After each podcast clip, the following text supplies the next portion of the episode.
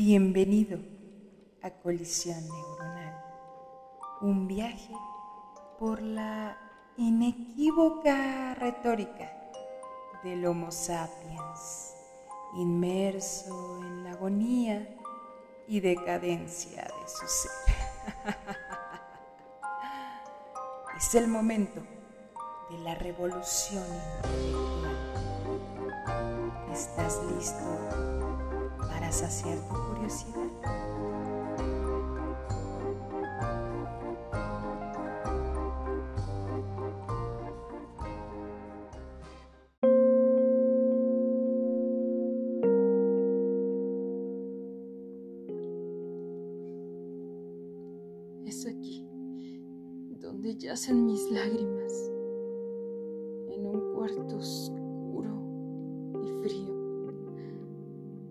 Sola.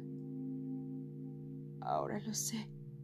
Pero sueño con que algún día, no muy lejano, pueda dejar esta desolada penumbra para lograr el eterno descanso de mi alma y encontrar de nuevo ese fulgor perdido al quedar apresada en este mundo fatal.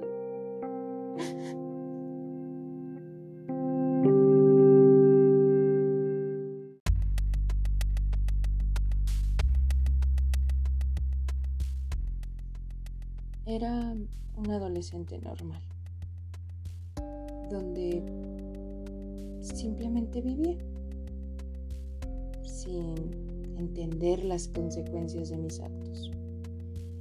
Fue entonces cuando mi vida principió a tornarse demasiado aburrida. Invariablemente me quejaba de todo. Mis padres jamás atendieron ni una señal sobre lo que me estaba pasando. Para ellos era natural saber que su hija tenía muchos problemas, pero con fracasos y errores enderezaría el paso y aprendería de la manera más dura a ser una persona de bien. Claro, así ellos habían sido educados y ahora lo empleaban conmigo. Ellos siempre estaban ocupados trabajando y trabajando. Ah, y claro, discutiendo mutuamente. Yo dispuse de mi propia suerte para solucionar mis asuntos y en la escuela todo iba mal. Me preguntaba, ¿para qué tanto estudiar?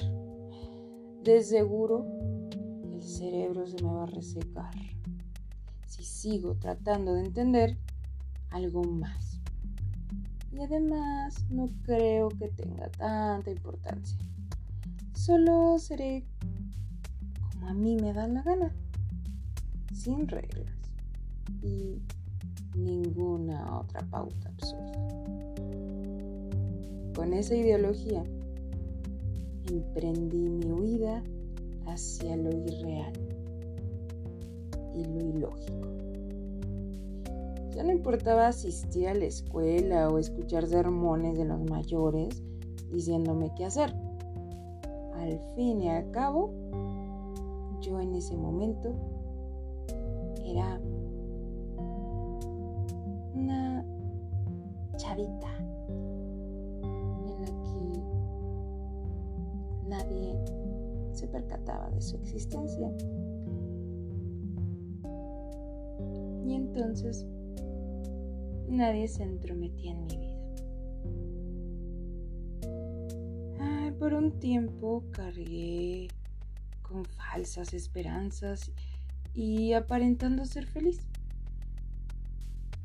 Y fue cuando llegó a mí un cambio muy repentino.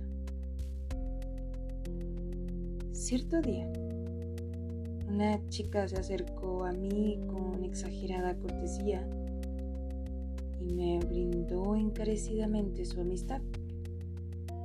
Y sin más remedio acepté.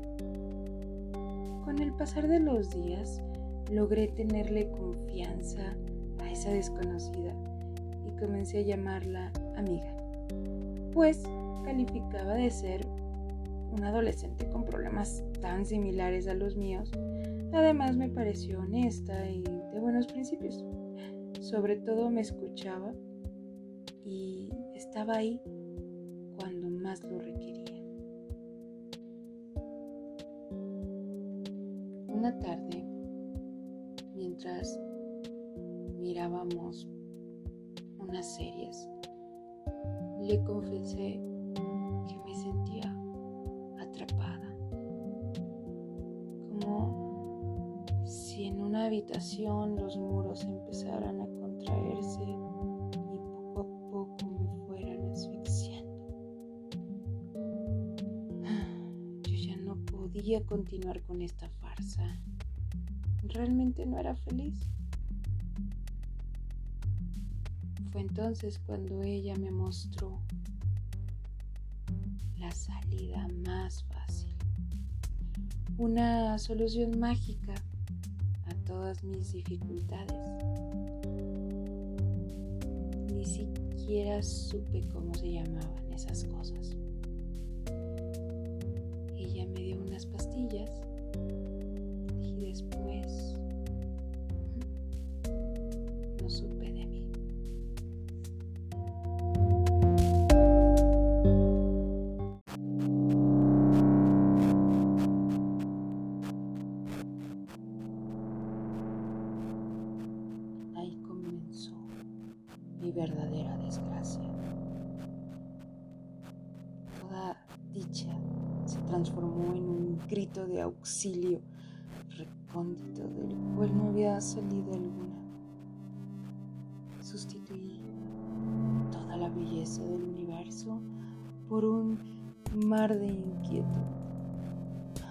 Aborrecía cada amanecer y atardecer. Nunca miraba a mi alrededor. No le prestaba ni un minuto de atención a lo que pasaba y los me vale madre surgieron a la negación de mi ser. Hundida en el tormento de mis decepciones, mis padres me acataron con regaños y después siguieron su rumbo, dejándome sola ante la tempestad a punto de manifestarse. Ya podía sentir cómo la oscuridad envolvía totalmente mi voluntad. En mi mente, rencor desencadenado No percibía lo que pasaba. Víctima de los efectos de aquella droga, no podía interpretar que era real y que no lo era. Todo parecía estar en mi contra cuando mi abuela se ofreció a cuidarme. Aquella alma compasiva me renovó el ánimo. Ah, todo fue cambiando. La tristeza fue yéndose paulatinamente y por fin mi suerte cambiaría. Su alma tan bondadosa me ayudaba a superar esas desgracias. Ella estaba ahí, me escuchaba, ponía sus manos en mi espalda y me abrazaba tan fuerte y me decía, no tengas miedo, hija, estoy aquí para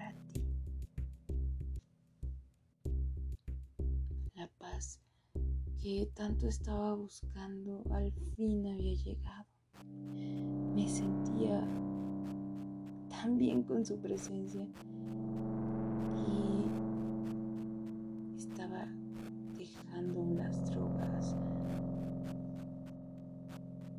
cuando de nuevo cuenta, la tragedia llamó a mi puerta.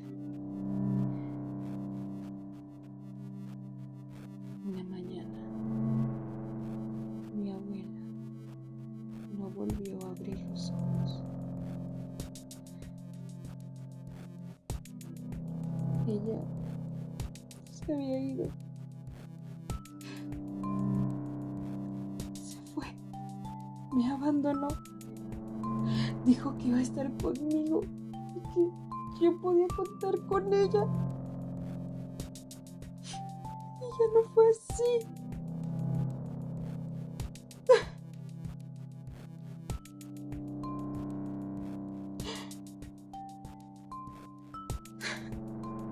Este suceso marcó aún más mi depresión, dejándome indefensa a toda maldad causada por el gran odio de mi corazón.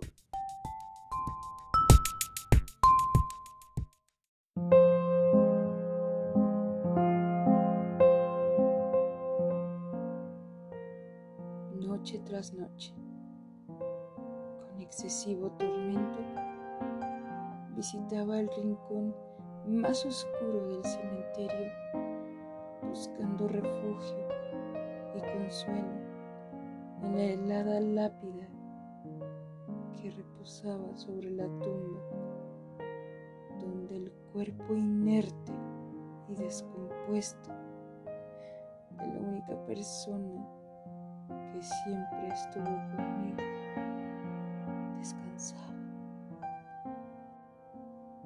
Al mismo tiempo, abrazaba recuerdos que jamás volverían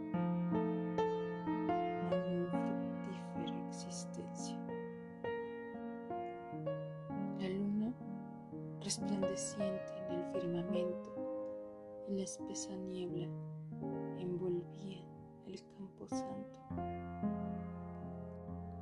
Decidí, pues, retirarme y dejar en paz a los muertos. Me levanté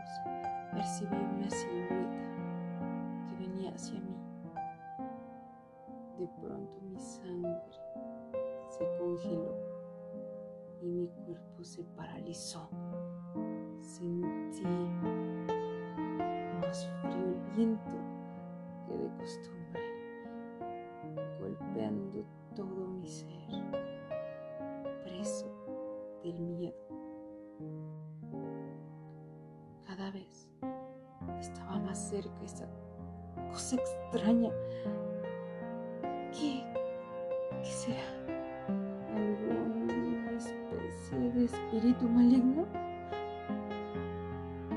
Recuerdo que no podía ni hablar, solo existía una conversación entre mi cuerpo y mente, pero mi cuerpo no quería responderle.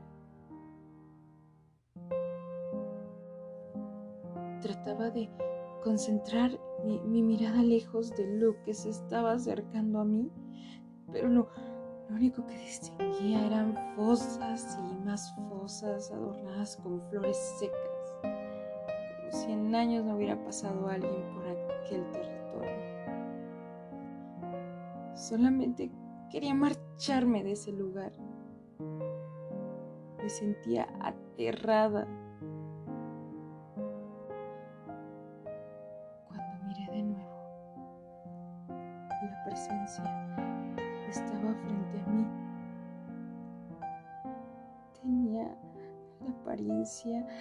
Más espantosa que jamás haya visto. Su piel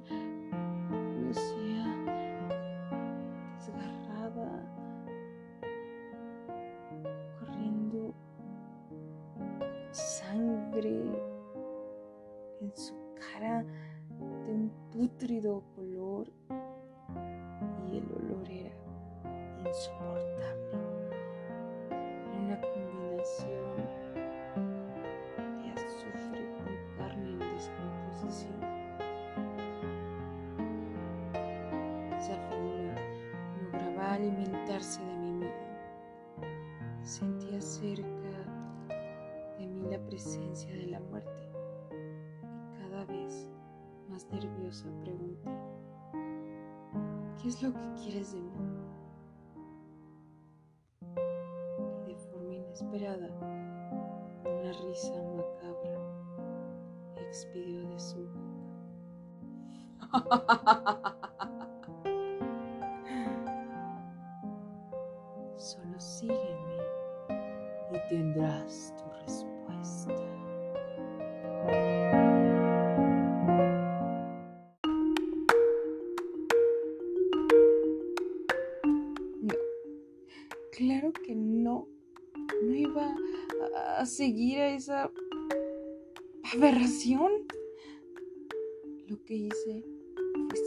corriendo de ahí.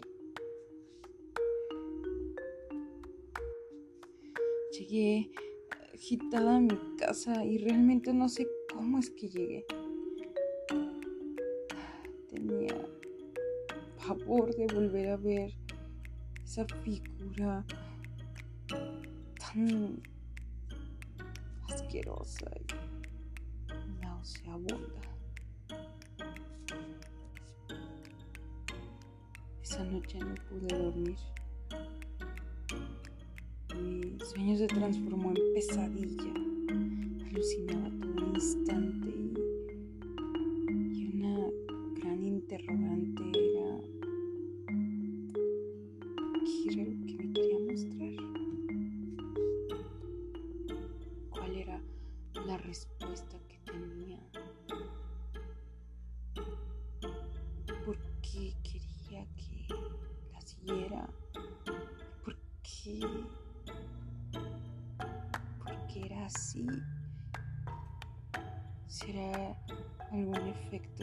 drogas que estuve consumiendo antes? No sabía qué hacer. No podía contar lo que me había sucedido. Pues nunca me lo creerían. Pasaban los días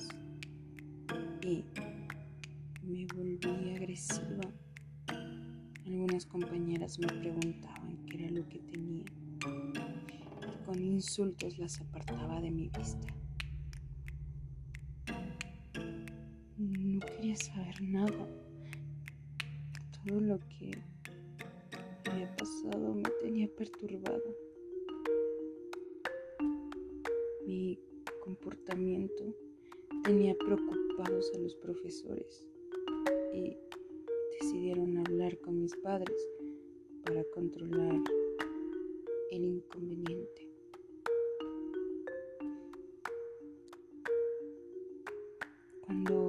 Esto sucedió, mis padres se acercaron a mí, pero yo no quería nada de ellos.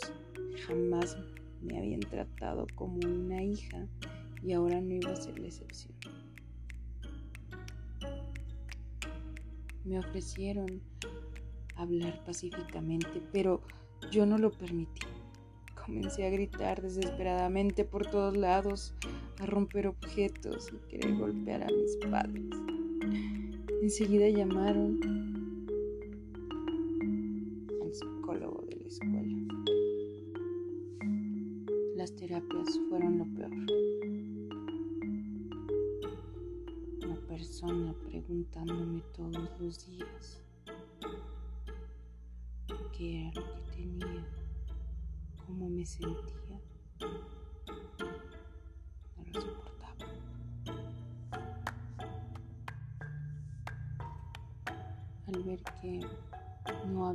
Progreso,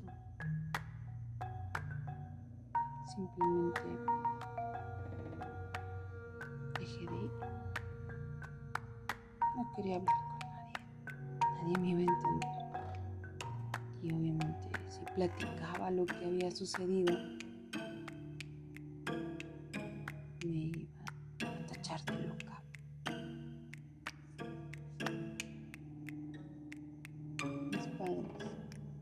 fallecieron a los dos meses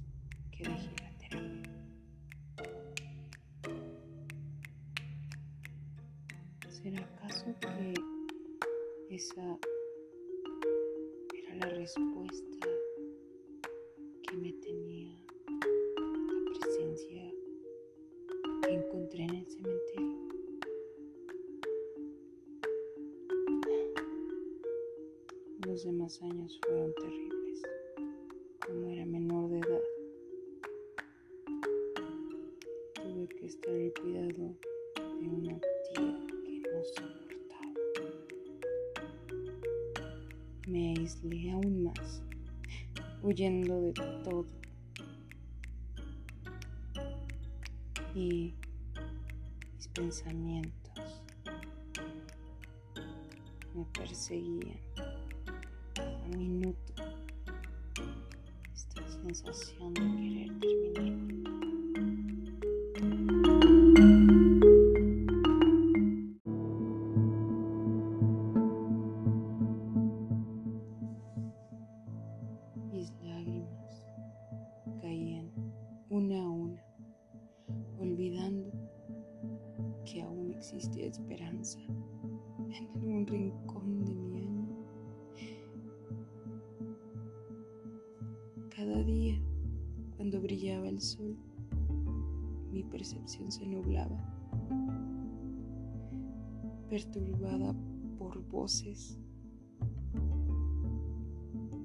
causaban una continua ansiedad, ideas confusas y equivocadas.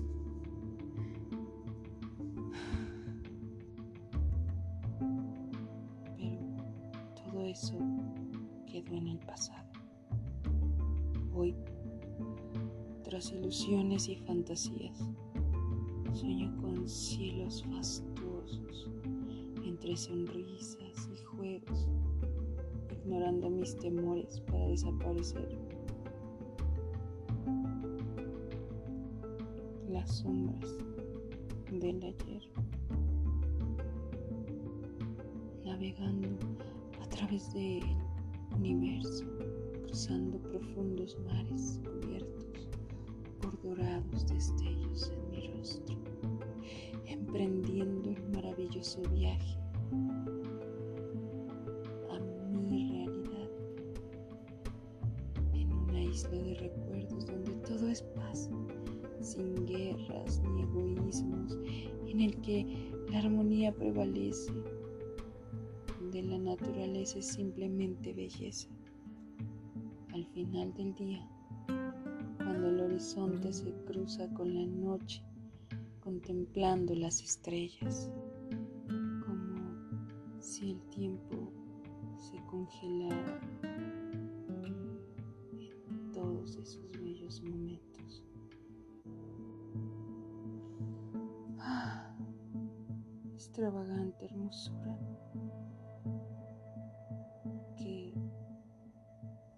se derrite en mi imaginación sin poderla alcanzar.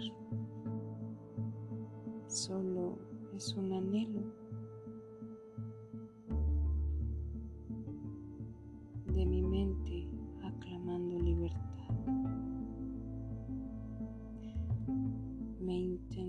observar y continúo soñando.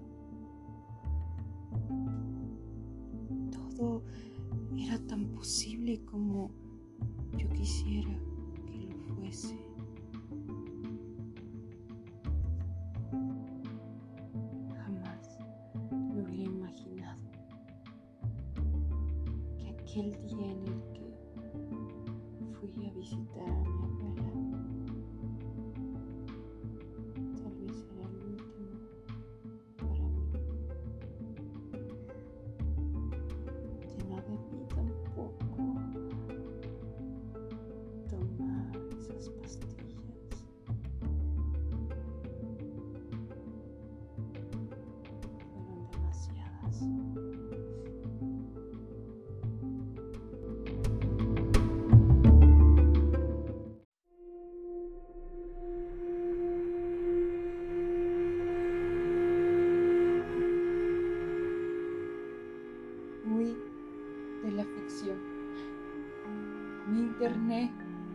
en la realidad.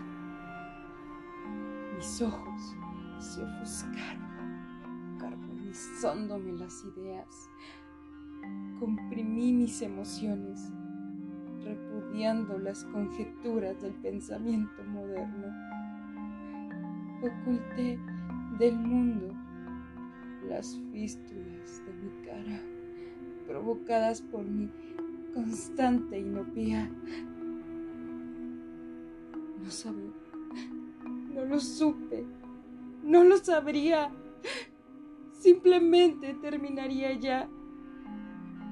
El tiempo se distorsionó y mi ser colapsó. La vida fue un sueño y la muerte cruel despertar.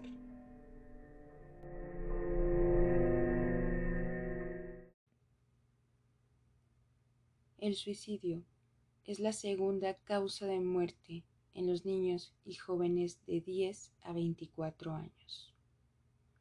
Las investigaciones muestran que más del 95% de las personas que se suicidan tienen depresión u otro trastorno mental o de consumo abusivo de sustancias. Con frecuencia en combinación con otros trastornos mentales.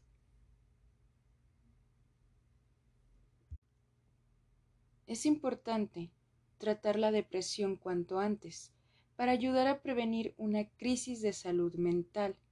Si el niño o adolescente tiene síntomas de depresión, casi todos los días durante dos semanas o más es necesario que se haga una evaluación.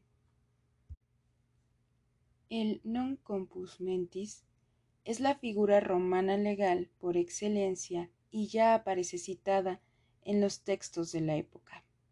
Esta frase, que deriva del latín y significa sin control de su mente, se utilizaba para aquellos estados suicidas bajo influjo de enfermedades y representa la primera interpretación legal de una conducta derivada de un estado mental alterado.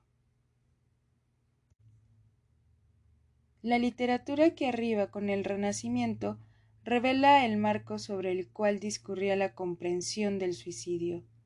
Para Dante Alighieri, este podía verse de dos formas: el suicidio de las almas nobles, que irán al limbo, pero los otros serán condenados a lo más profundo del infierno.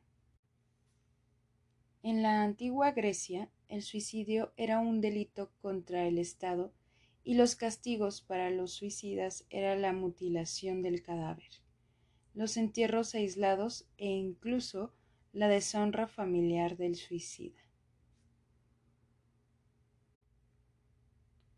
El suicidio es un fenómeno que hay que comprender desde la vulnerabilidad de la condición humana.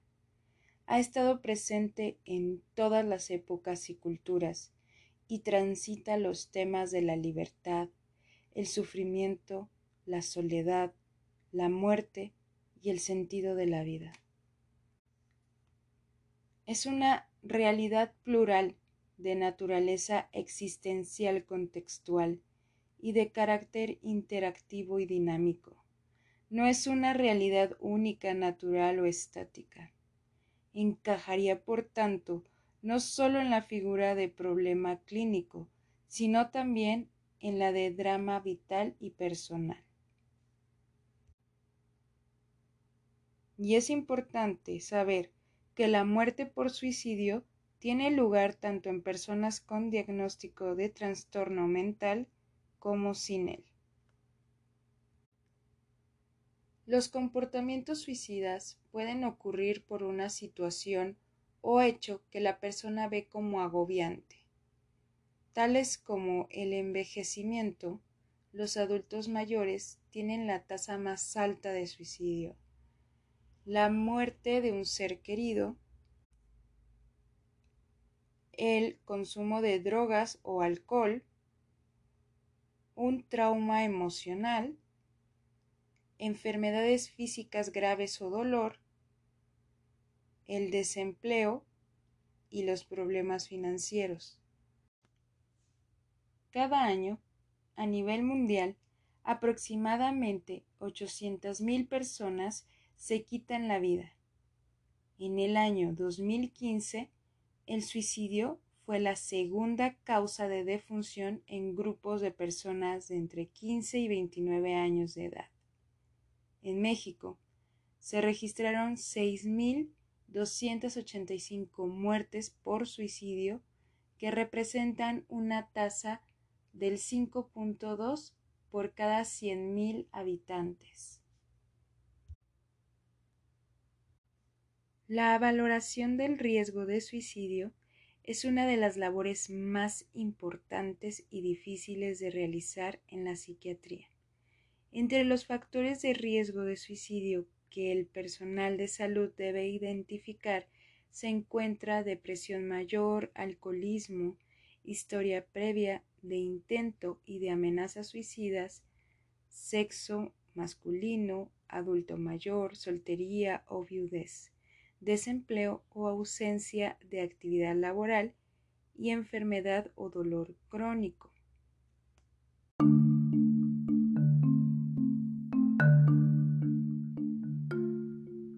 En un estudio revisado por Serrano Pereira, el suicidio se pudo observar en algunas culturas prehispánicas del México antiguo. Los antiguos mayas adoraron a la más extraña deidad y probablemente la única de su tipo en las religiones del mundo. Ixtap, diosa del suicidio.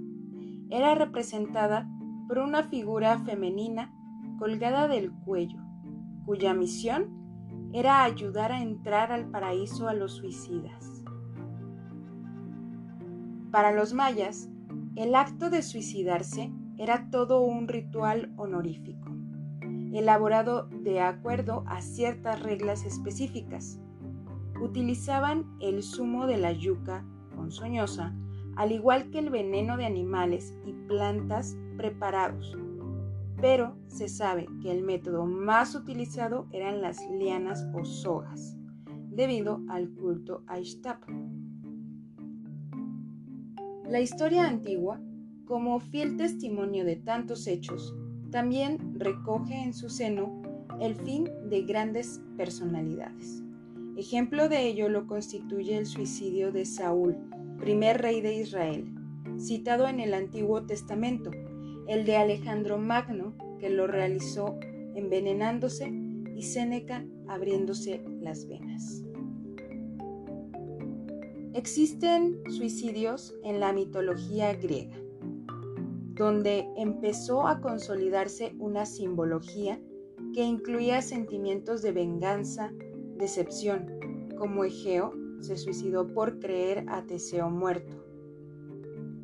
Culpabilidad, como Yocasta lo hizo al descubrir su incesto. Y locura, Ajax al no conseguir las armas de Aquiles. La mors voluntaria trascendió las narraciones míticas y se filtró en el estrato real de la Grecia clásica, donde fue objeto de reflexión filosófica y se le atribuyó un carácter más político y artístico que religioso o médico como se haría posteriormente. Durante la antigüedad, los galios consideraron razonable el suicidio por vejez, por muerte de los esposos, por muerte del jefe o por enfermedad grave o dolorosa. De igual forma, para los celtas, hispanos, vikingos y nórdicos, la vejez y la enfermedad eran causas razonables. Muy diferente a algunas tribus africanas que consideraban maligno y terrible el contacto físico con el cuerpo del suicida. Incluso se quemaba la casa y el árbol donde se hubiese ahorcado éste. El suicidio reflejaba la ira de los antepasados y se consideraba asociado a brujería. Por otra parte, el cuerpo se enterraba sin los ritos habituales. Emil Durkheim estipuló que el suicidio es todo caso de muerte que resulte directa o indirectamente de un aspecto positivo o negativo, realizado por la víctima misma, sabiendo que ella debía de producir este resultado. También postuló que el suicidio era un fenómeno sociológico, como resultado de una falta de integración del individuo en la sociedad, más que un puro acto individualista. Identificó cuatro tipos de suicidio, egoísta, altruista, y fatalista, que sucedían como consecuencia de determinadas condiciones sociales. Así, el suicidio egoísta y el altruista eran el resultado de una débil o fuerte integración del individuo en la sociedad. El suicidio anómico y el fatalista venían determinados respectivamente por una débil y excesiva regulación por parte de la sociedad. Según analizó en su obra El suicidio, un estudio sociológico. Sin embargo, la tendencia actual considera el suicidio desde un punto de vista psicológico en lugar de una perspectiva moral.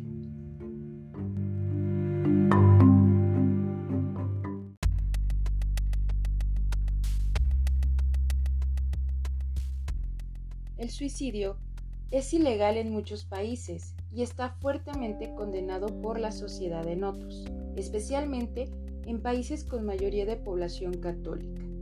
En el extremo contrario se encuentran otros países que honran ciertos tipos de suicidio. Por ejemplo, antiguamente los japoneses respetaban el harakiri. En japonés, abrirse el vientre. Término también utilizado para designar cualquier suicidio cometido en aras del honor personal. El harakiri tiene sus orígenes en el Japón feudal, cuando era practicado por los samuráis o nobles guerreros para eludir el deshonor de caer capturados por sus enemigos. Más tarde se convirtió de hecho en un método indirecto de ejecución, según el cual cualquier noble que recibía un mensaje del Mikado, el emperador, por el que se le comunicaba que su muerte resultaba esencial para el bien del imperio. Se hacía el harakiri. Este, como forma de suicidio obligatorio, quedó abolido en 1868. En el psicoanálisis de Freud explica el que es Thanos o instinto de muerte autodirigido el que nos induce a este tipo de comportamiento. El suicidio expresa y representa la hostilidad inconsciente dirigida hacia el objeto amado que ha sido previamente introyectado. Por regla general, de forma ambivalente. Para el psicoanálisis, el suicidio es un homicidio contra uno mismo causado por el abandono vivido de los demás. La agresividad que siento hacia otros la dirijo hacia mí y por eso me quito la vida. Menninger, por su parte, expresa que el suicidio sería un homicidio invertido, el resultado de la rabia o la ira contenida contra otra persona que se dirige al interior o se utiliza como una excusa para el castigo.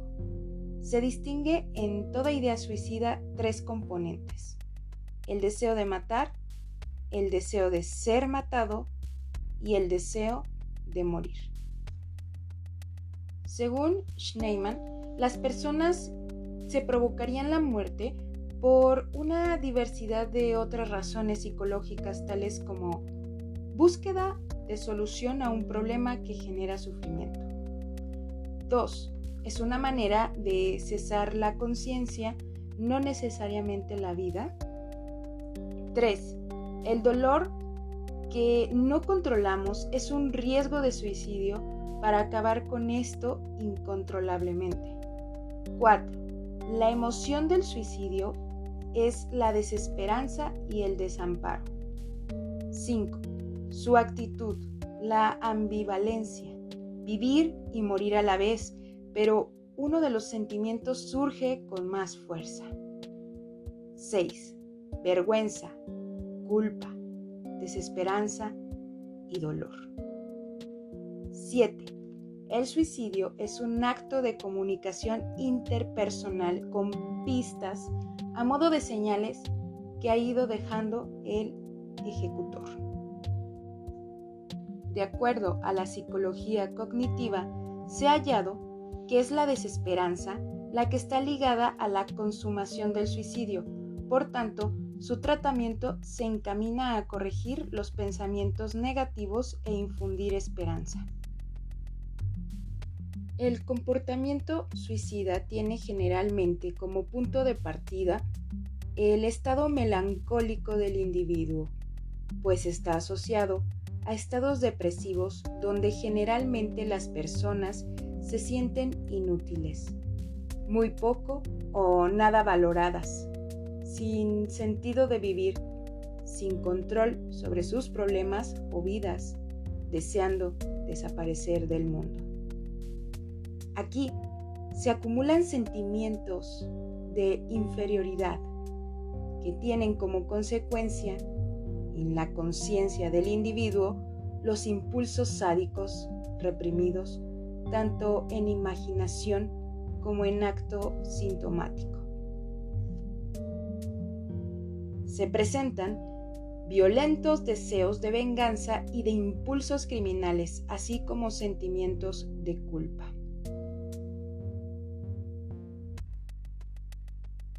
De todos los componentes del comportamiento suicida, los más frecuentes son las ideas suicidas, los intentos de suicidio y el suicidio consumado, sea accidental o intencional. 8 de cada 10 personas suicidas dan algunos indicios de sus intenciones. Las personas que hablan sobre el suicidio amenazan con cometer suicidio o llaman a los centros de crisis del suicida unas 30 veces, más probables que el promedio de quitarse la vida. Este es un problema muy real que afecta a todos, independientemente del sexo, la raza o el origen étnico. Entre el 30 y el 70% de las víctimas de suicidio padecen depresión o trastorno bipolar.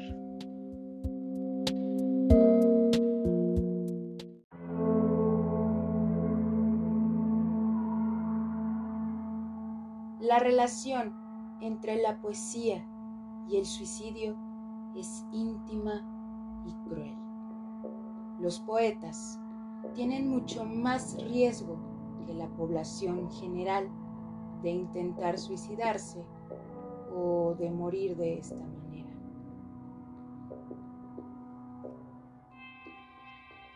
Las estadísticas del sufrimiento humano son poco fiables, pero casi siempre aciertan. Los poetas no saben de estadísticas, pero las alimentan. En referencia al suicidio, los poetas son muy fiables ya que suelen registrar esas tendencias a lo largo de su obra. dejan huellas tangibles de los problemas emocionales, las enfermedades afectivas, las rarezas de temperamento o carácter que les llevan a intimar con el suicidio y casi siempre anuncian y dejan escritas sus últimas intenciones. La poesía y la mente son dos viejas compañeras, dos íntimas enemigas, sobre todo para los no iniciados. El nexo entre mente y poesía es la inspiración, ese no sé qué que dicen que viene de las musas. Mas, ¿cuál es su verdadera naturaleza de la inspiración? ¿Dónde reside? ¿Cómo hacer de ella una aliada? La inspiración es una dama desposada con el esfuerzo de Blas de Otero. La poesía tiene sus derechos. Soy el primero en sudar tinta delante del papel, que acaba siendo agotadora. ¿Hay alguna relación entre inspiración, creatividad, locura y suicidio? No se sabe, pero lo que sí sabemos es que el arte cuanto más simple, más puro, menos tecnificado, es más exigente para el que lo practica. No requiere barro, ni bronce, ni pigmentos. La poesía pide, exige alma, corazón y vida.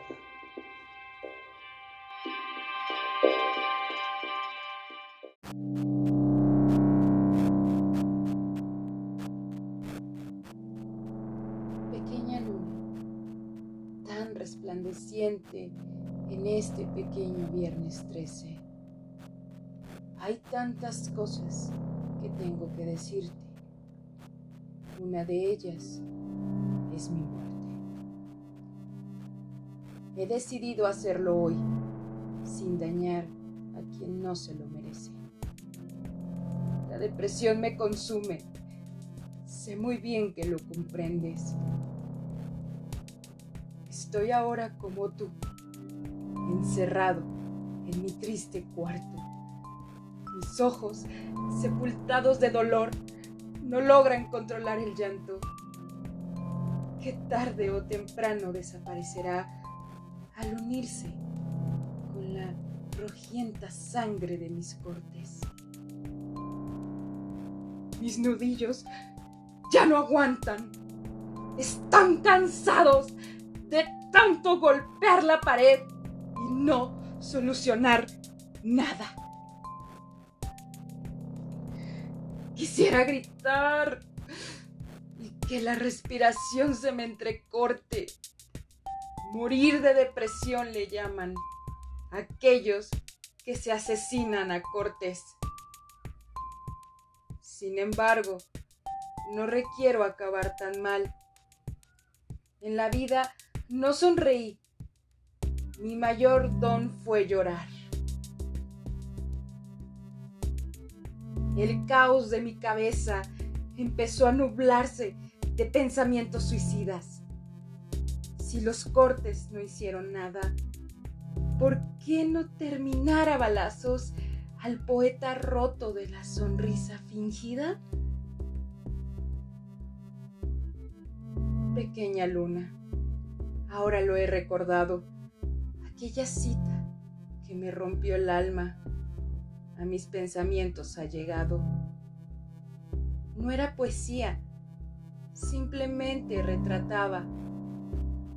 No inventaba versos, eran peligrosas armas, capaces de destruir consigo su triste insensibilidad humana mi cuaderno, lleno de poesía, sin polvo se ha quedado. ¿Cuántos recuerdos y heridas traerá ahora que le escriba entre esas inestables hojas que la depresión ha ganado?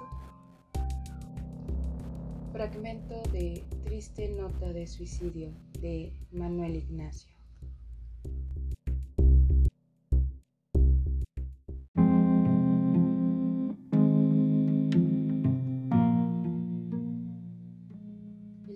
Diciembre de 1873, Juan de Dios Pesa encontró muerto a su amigo Manuel Acuña en la celda 18 de la Escuela de Medicina, en el hoy Museo de Medicina de la UNAM, en donde se conserva una placa que recuerda que ahí vivió y se suicidó el poeta. Acuña se suicidó luego de ingerir cianuro de potasio. Se dice que el poeta decidió terminar con su vida a los 24 años por un amor fatal con una mujer casada. De ahí el poema Nocturno a Rosario.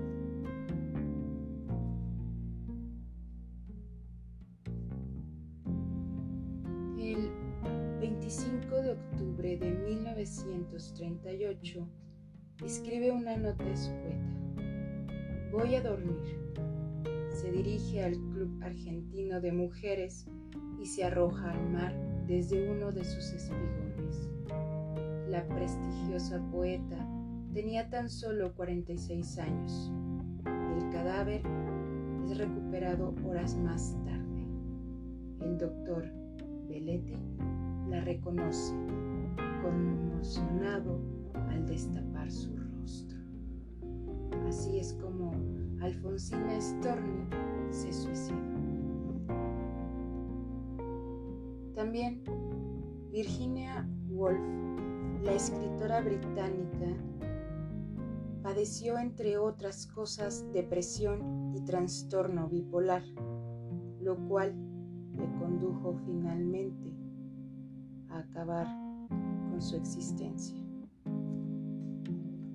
Profundamente abatida tras la destrucción de su casa en 1941, después de uno de los muchos bombardeos alemanes sobre Londres, se puso un abrigo, llenó los bolsillos de piedras y se arrojó a las frías aguas del río Ouse. Su cuerpo fue hallado tres semanas más tarde. Antes de morir, Virginia Woolf dejó una emotiva nota dirigida a su marido. Toda la felicidad de mi vida te la debo a ti. Has sido totalmente paciente conmigo e increíblemente buena. Quiero decirlo, todo el mundo lo sabe. Si alguien podía haberme salvado, habría sido tú. Todo lo he perdido, excepto la certeza de tu bondad. No puedo seguir arruinando tu vida durante más tiempo. No creo que dos personas pudieran ser más felices que lo que hemos sido tú y yo. Atormentados, depresivos, obsesivos y malditos. La figura del escritor y del poeta suicida no solo provoca horror y fascinación al mismo tiempo, sino que a menudo ha servido para que el creador literario se convierta en una leyenda. El suicidio es un poema sublime de melancolía.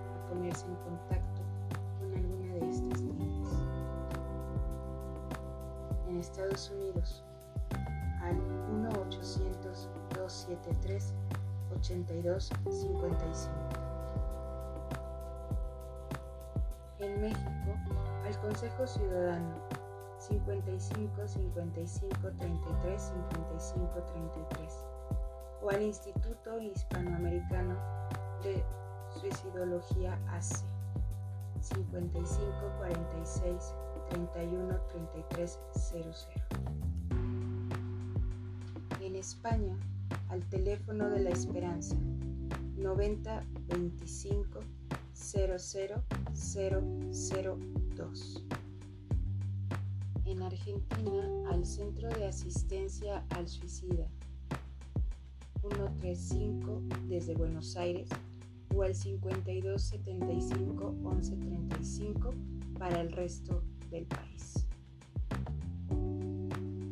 En Colombia, al 106, que brinda apoyo para problemas como la depresión, el alcoholismo, el abuso de drogas y el suicidio. Ningún problema es lo suficientemente grande para que lo intercambies por